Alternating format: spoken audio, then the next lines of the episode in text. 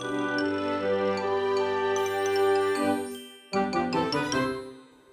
ローツーザーメン皆さんこんにちは。ドイツ語講師の小町です。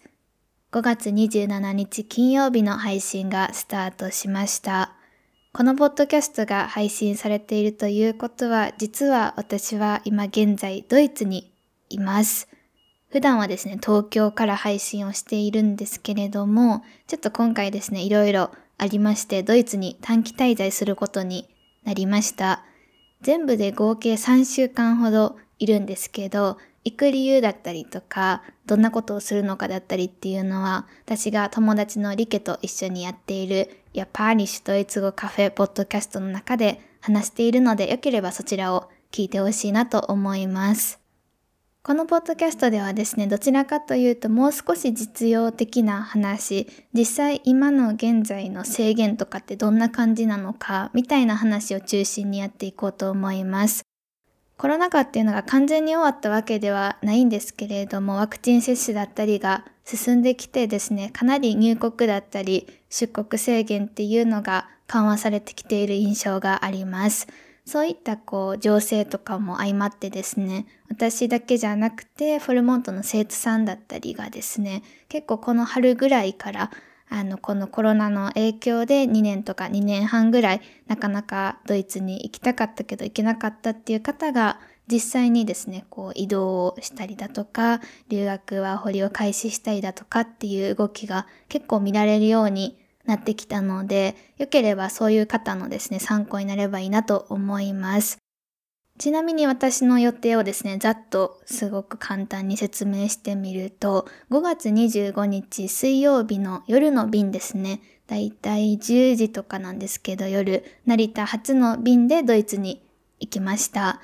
航空会社は今回はエミレーツ航空を使っています。エミレーツ私結構これまでもですね、頻繁に利用してきて、ドイツに行くまでの飛行機だったら一番もしかしたら利用してるかもしれないです。サービスとかもすごいいいし、あの、添乗員さんもすごい優しいので、迷っている方おすすめです。エミレーツ航空っていうのがドバイでの乗り換えになります。ドバイに着くのが翌日ですね、26日の多分早朝ぐらいですね、現地時刻の早朝ぐらい。で、そこから現地で2時間、3時間ぐらいトランジットの時間があって、乗り換えて、ドイツのフランクフルトに着くのが26日のだいたいお昼の1時ぐらいだったかなと思います。まあ、今現在ですね、皆さんが聞いている頃には私はそういったプロセスも経て無事にフランクフルトにいるっていう状況なんですけど、このポッドキャスト収録しているのがまだまだこう出国前の東京で収録をしているので、ちょっとですね、時差があるのもご了承ください。エミレーツの私好きなところが、とにかく安くて質が高いっていうところ。だから、いわゆるこうコスパがいいっていうのに当てはまるのかなと思います。サービス内容もすごく普通にいいし、で、コストとしても安く抑えることができるし、直行便ね、私1回しか実は使ったことないんですよ。前回のドイツに行った時っていうのがちょうどコロナの規制っていうのがすごく厳しくなっていた時期でした。ちょうど2年半前ぐらいの話で、このポッドキャスト始めたってぐらいの時の話なんですけど、その当時はもともとその時も2、3週間ぐらいヨーロッパに行く予定だったんですね。で、ただちょっとコロナがひどくなってきて、コロナの広がり方って皆さん覚えているかわかんないですけど、初め結構イタリアがすごかったんですよね。中国で始まって、ヨーロッパでバーって広がっている最中に私がその旅行を計画していて、計画していた当初はそんなことなかったので、大丈夫だろうと思いしたらどんどんなんかひどくなってきてて、で、ちょうど出発っていうのが、あの、ドイツでもかなり感染者数が増えてきていて、結構人々パニックみたいな時だったんですね。で、この状況で行くのちょっとなってことで、逆に出国を延期したんですよね、当時は。で、ただ、あの、行くは行くっていう風にちょっと決めていて、ちょっと事情とかもあって、で、一週間遅れぐらいでスタートしてっていうのが、私の最後のドイツとの思い出なんですけど、それ以来になって、その時はなんかもう本当に、えっと、最後の方はフランスにね、知り合いがいるのでそこにいたんですけど、もうなんかね、すごかったので、こんなに慌ただしい旅っていうのはもうしたくないなっていう印象が強いので、今回はちょっとね、こう落ち着いていけるのが嬉しいなと思っているところです。ちなみにどれぐらいだったかっていう値段とかも別に私は気にしていないので言っちゃおうかなと思ってるんですけど、今回一人じゃなくて二人で行きます。で、二人で行くんですけど、往復も買っちゃって、5月25日に出国って言ったんですけど、えー、っと、買ったのが、さっきちょっとメール見返してみたら4月10日に買っていました。なので約2ヶ月前まあ1ヶ月半前ぐらいですかね、に購入した時点で2人で往復で、えー、エコノミーでだいたい24万ぐらいでした。23万9000円ぐらいだったので、そうですね、24いかないぐらいになります。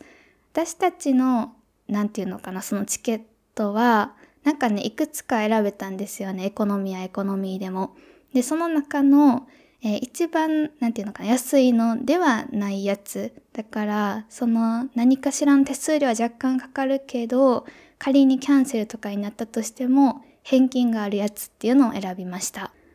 なので、一番安いのは確か20万ぐらいだった気がします。ちょっとはっきり覚えてないんですけど、ただそれだとキャンセルが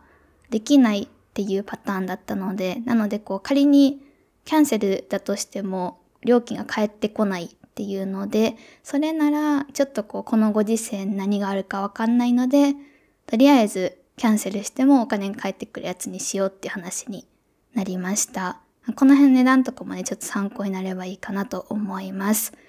おそらくで皆さんが気になっているであろう、このコロナ禍に行くのって今どうなのっていうところなんですけど、日本からドイツへの入国っていうのは、おそらくほとんどの方が思っているより簡単だと思います。簡単って言っても、私まだ今このポッドキャスト収録している時点では日本にいるので、何とも言えないんですけど、この辺はですね、また入国した後にポッドキャスト撮る際に、ちょっとこう詳しくお伝えできたらなと思ってるんですけど、私の周りで、やっぱりこう生徒さんとかで行かれる方、今まで、このコロナ禍の中でも多かったんですけど、入国審査とかの際に何か問題が起こって帰らないといけなくなったみたいななんかそういうパターンの方は今まで一切いらっしゃらなかったので、おそらく私も大丈夫だろうと思っています。で、もうちょっとですね、詳しい条件だったりとか制約っていうのをもちろん調べているんですけれども、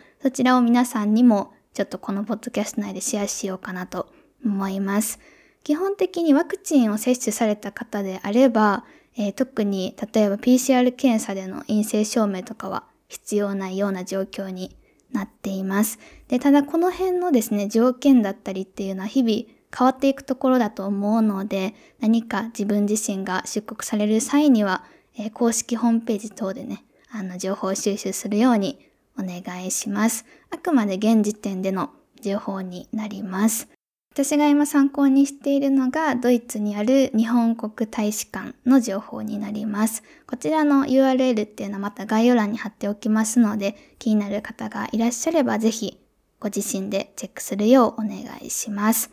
出入国関係っていうところに書いてあるんですけど私はですねワクチンを接種しています。3回終わったんですけれどもワクチン接種証明書っていうのが携帯のアプリであの、表示できるんですよね。マイナンバーを私は持ってるんですけど、カードがないとちょっとややこしいかもしれないんですけど、あの、そこだと海外用にですね、英語の証明書等も発行できて、マイナンバー持ってる方だったら、もう1分、2分ぐらいあればできるので、すごく簡単だと思います。私はもうすでに携帯に入っています。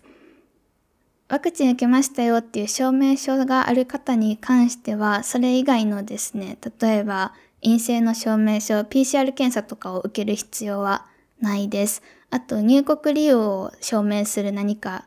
書類だとかも必要ないです。あとドイツに入って隔離しないといけないとかも一切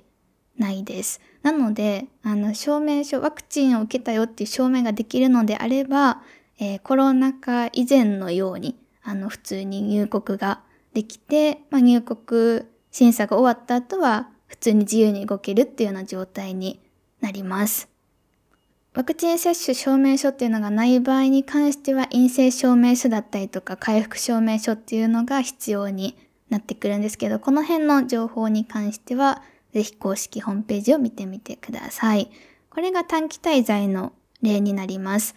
長期滞在の場合も同じような感じです。長期滞在っていうと、例えばですね、6ヶ月とか1年とか3年とかっていう風な留学だったりとか、あと現地の企業で働くみたいなことが考えられるかなと思うんですけど、あと移住とかですかね。これに関しても、あの、長期、短期っていう期間に限らず、ワクチン接種証明書っていうのがあれば、入国は特に問題なくいきます。長期で滞在する場合にはですね、えっと、現地でビザ等を申請する必要が出てくると思うんですけど、そこでやっぱりこうもちろんその長期滞在の何か書類とかが必要にはなると思うんですけど、そうじゃない場合に関しては、あの、とりあえず入国っていうのだけ考えた際には、基本的にはワクチン接種証明書だけで事足りるっていう状況です。どうでしょう？皆さんが思っているより簡単って言うとあれなんですけど、なんかね、制約少ないなっていう感じしないですか？入国の目的とかもですね、全然何でも大丈夫っていう状況なので、旅行が皆さんできる時代になってきました。なんかね、ここ2年とか3年とかはできなかったじゃないですか。だからこう、ドイツ語とか勉強してても、なんかこう、なかなかいつ行けるんだろうみたいな気持ちでね、やっている方も多かったんじゃないかなと思うんですけど、ついにこう、ゴールが見え出したというか、これがゴールではないんですけど、ただ選択肢としてあるかないかってかなり大きいですよね。できるけどやらないのか、できないからできないのかって結構ね違うなと私は思います。私自身もだから2年半ぶりでね、すごくワクワクしています。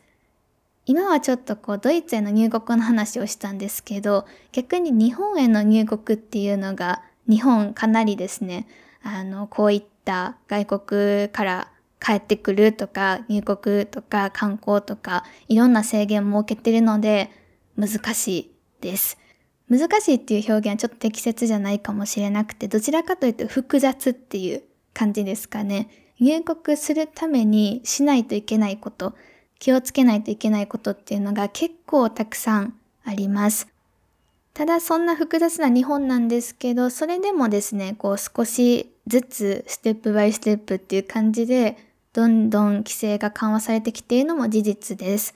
例えば1年前のこの時期だったりとか夏ぐらい、オリンピックがあった頃ぐらいですかね。っていうのは、えー、っと、海外から日本に入国した方っていうのは、ワクチン接種の有無に限らず、えっ、と、自宅隔離っていうのをしないといけなかったんですよね。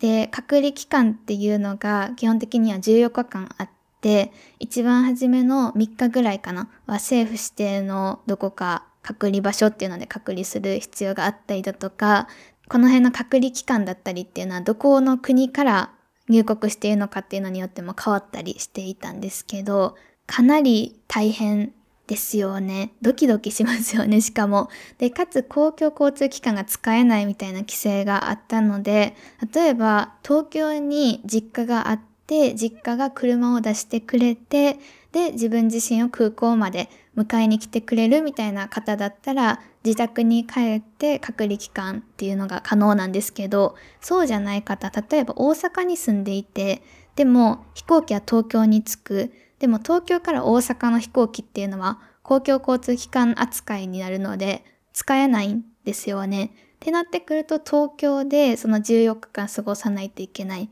親族とかもいないだったりとかだと自分でホテルを取ってそこに滞在するみたいなことが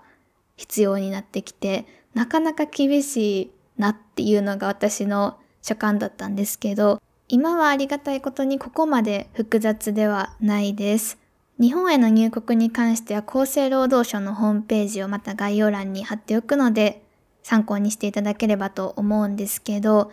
現時点での情報でいくと、日本に帰国または入国される場合には、1、2、3、3つのですね、対応を行う必要があります。1番目が一番ちょっとややこしいかなと思うんですけど、まず出国前72時間以内に、えー、PCR 検査っていうのを受けて、陰性っていうのを証明する証明書を発行してもらう必要があります。で、このですね、証明書っていうのは何でもいいのかって言われるとそうではなくて決まっています。ドイツ語版もあります。で、あとこのテストっていうのもドイツのですね、えー、っと、で受けることができる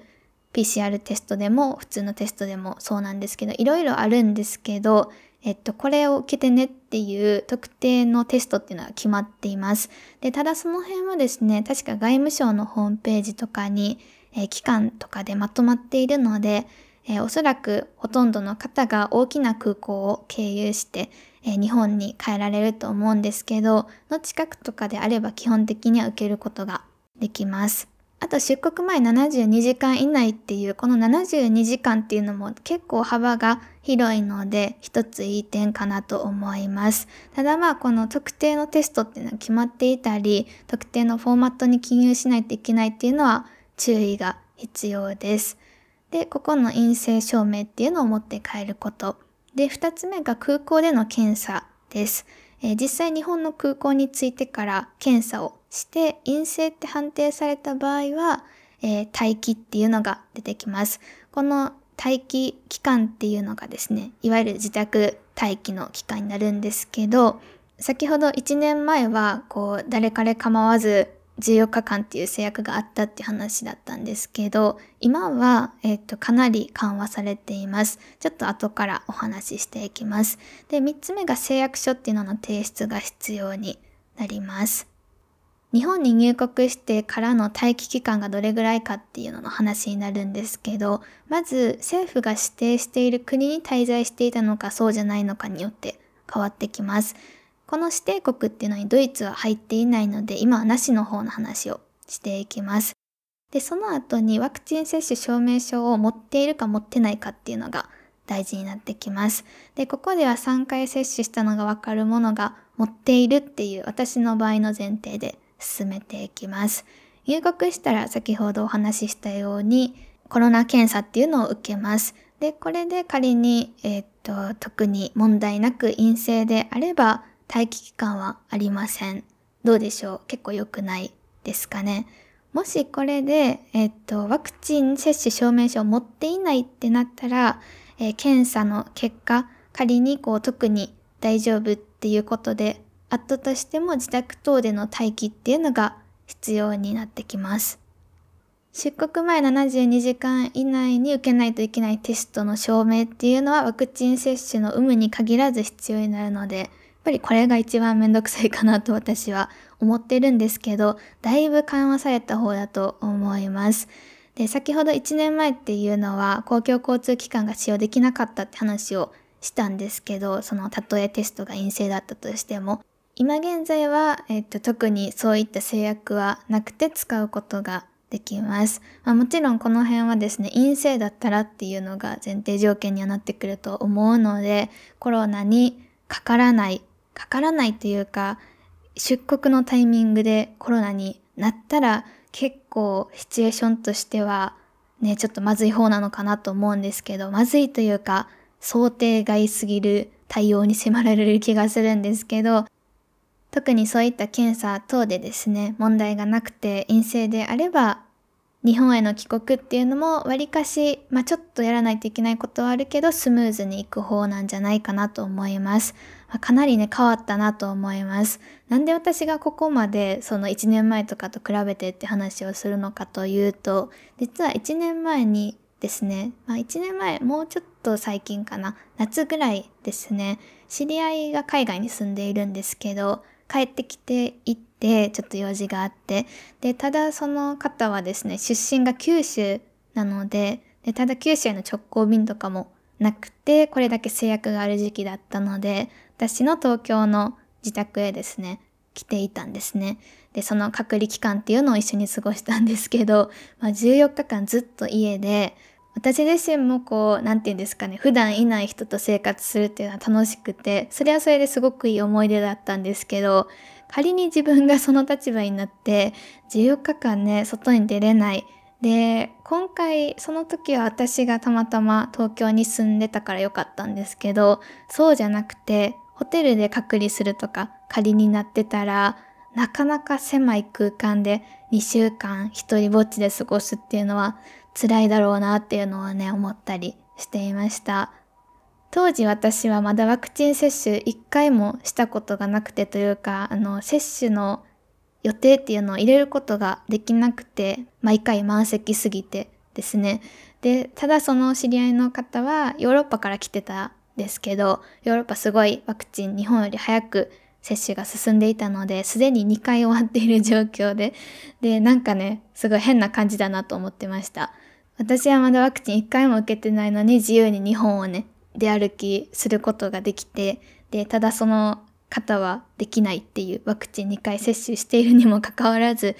で、かつそのテスト等も受けて陰性だったにもかかわらずできないっていうのがね、なかなか衝撃でしたね。うん。その知り合いに関しては私車運転できるんですけどあんまり上手くないのでちょっと運転するの怖いってことで別の知り合いに頼んで、えー、その方がえー、自家用車で空港まで迎えに行って、で、そのまま私の家に連れてくるっていうようなパターンでした。だからこれだけ人脈だったりとかたまたま知り合いがいたらいいと思うんですけど、そうじゃなかったら結構きつかったんじゃないかなと思います。だから逆にですね、やっぱりこうドイツとかに住んでいる方で日本に帰りたいけど帰れないっていう状況の方も今もそうだと思うんですけど多いと思うんですよね。で、ただ日本側もどんどんこうルールっていうのを、えー、緩和してきている状況なので、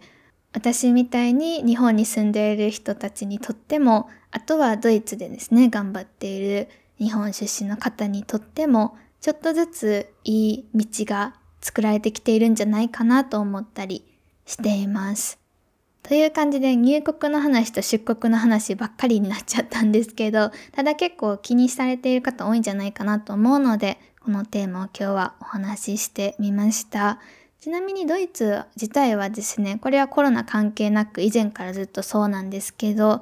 観光ビザっていうのがありまして、これはまあ観光ビザって名前なんですけど、要するにビザみたいな紙の証明書とかは必要なくて、日本のパスポートがあれば3ヶ月間だった気がするんですけど、確か3ヶ月か、えー、30×3 の90日間、どちらかだと思うんですけど、その期間内であれば、ビザなしで、あの、特別に発行の必要のあるビザなしで滞在できるっていうビザが私たちはパスポートを持っている時点で持っています。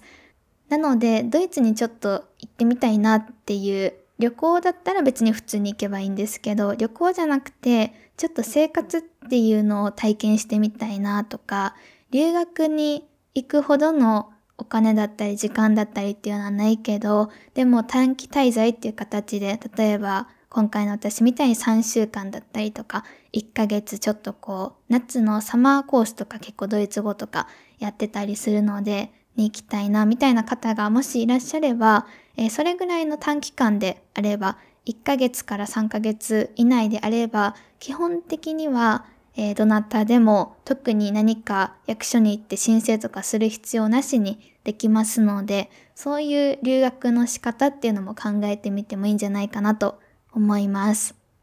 今回私はですね、一応まあドイツ旅行っていうのが一番の目的ではあるんですけど、ただ、なんだろう、こう、ここに行きたい、あそこに行きたい、みたいな旅行プランっていうのを考えているわけじゃなくて、普通にちょっと仕事があるので、そんな旅行もおそらくできはしないんですけど、どちらかというと、ドイツの生活っていうのをちょっともう一回やりたいなっていう気持ちが大きくて、で、ちょっと普段とはね、違う非日常的な空間で、で、ただ、旅行っていうほどかけ離れていない空間で、例えば仕事したりすることで、また新しいアイデアだったりが思い浮かぶんじゃないかなっていうのが大きな目的だったりするので、今回はホテルとかじゃなくて、私は Airbnb っていうのをよく使うんですけど、こういう旅行の時に。えー、っていうところでアパートメントっていうのをちょっと借りて、そこで例えばガーッと5日間ずっと滞在したりっていうプチ滞在っていうのを何回かいろんな都市でやるっていうのをやる予定です。なので、なんか毎日行く場所変えるとかじゃなくて、ちょっと3日から5日ぐらいここに行って、で、移動ちょっとだけして、そこでまた5日ぐらい働いて、みたいな生活をしていく予定で、こういうのも別にビザとかなくて行けますので、これはドイツ語の生徒さんっていうよりか私のプライベートの友達で結構こういう方多いんですけど、なんか留学とかしてみたかったなとか、なんかちょっと長い期間住んでみたかったなみたいなことを思っている人たちが結構周りに多いんですよね。留学って言っても別に1年行かないといけないとかそういうルールないですし、こう何か学びたいなら留学っていう形にするのがベストだとは思うんですけど、そうじゃなくてなんかこう、普段とは違う、日本じゃないところで生活をしてみたいとかだったら、あの、普通に航空券取って、Airbnb とかで宿を取って、で、あとはもうそこに行って、その期間中、そこで暮らすっていうのをやったらもう完成してしまうので、なんかそういうね、あの、がって意気込まなくていい滞在方法とかも、なんかちょっと皆さんにシェアしていけたらいいのかなと思ったりしていました。というわけで今日のポッドキャストはこれで終了になります。私のワクワクが皆さんにも伝わっていたらいいなと思います。あともし何かですね、こうドイツのこういう事情が知りたいだとか、もうちょっとこの辺教えてほしいみたいな、実際に現地で私の目で確かめてきてほしいものみたいなのがもしあったりとか、あと何か質問等もあればですね、ぜひぜひあの何かメッセージ等を送っていただけるとできる範囲で自分の目で確かめていけたら嬉しいなと思っています。それでは皆さんまた次回来週金曜日にお会いしましょうドイツ楽しんできます。チュース。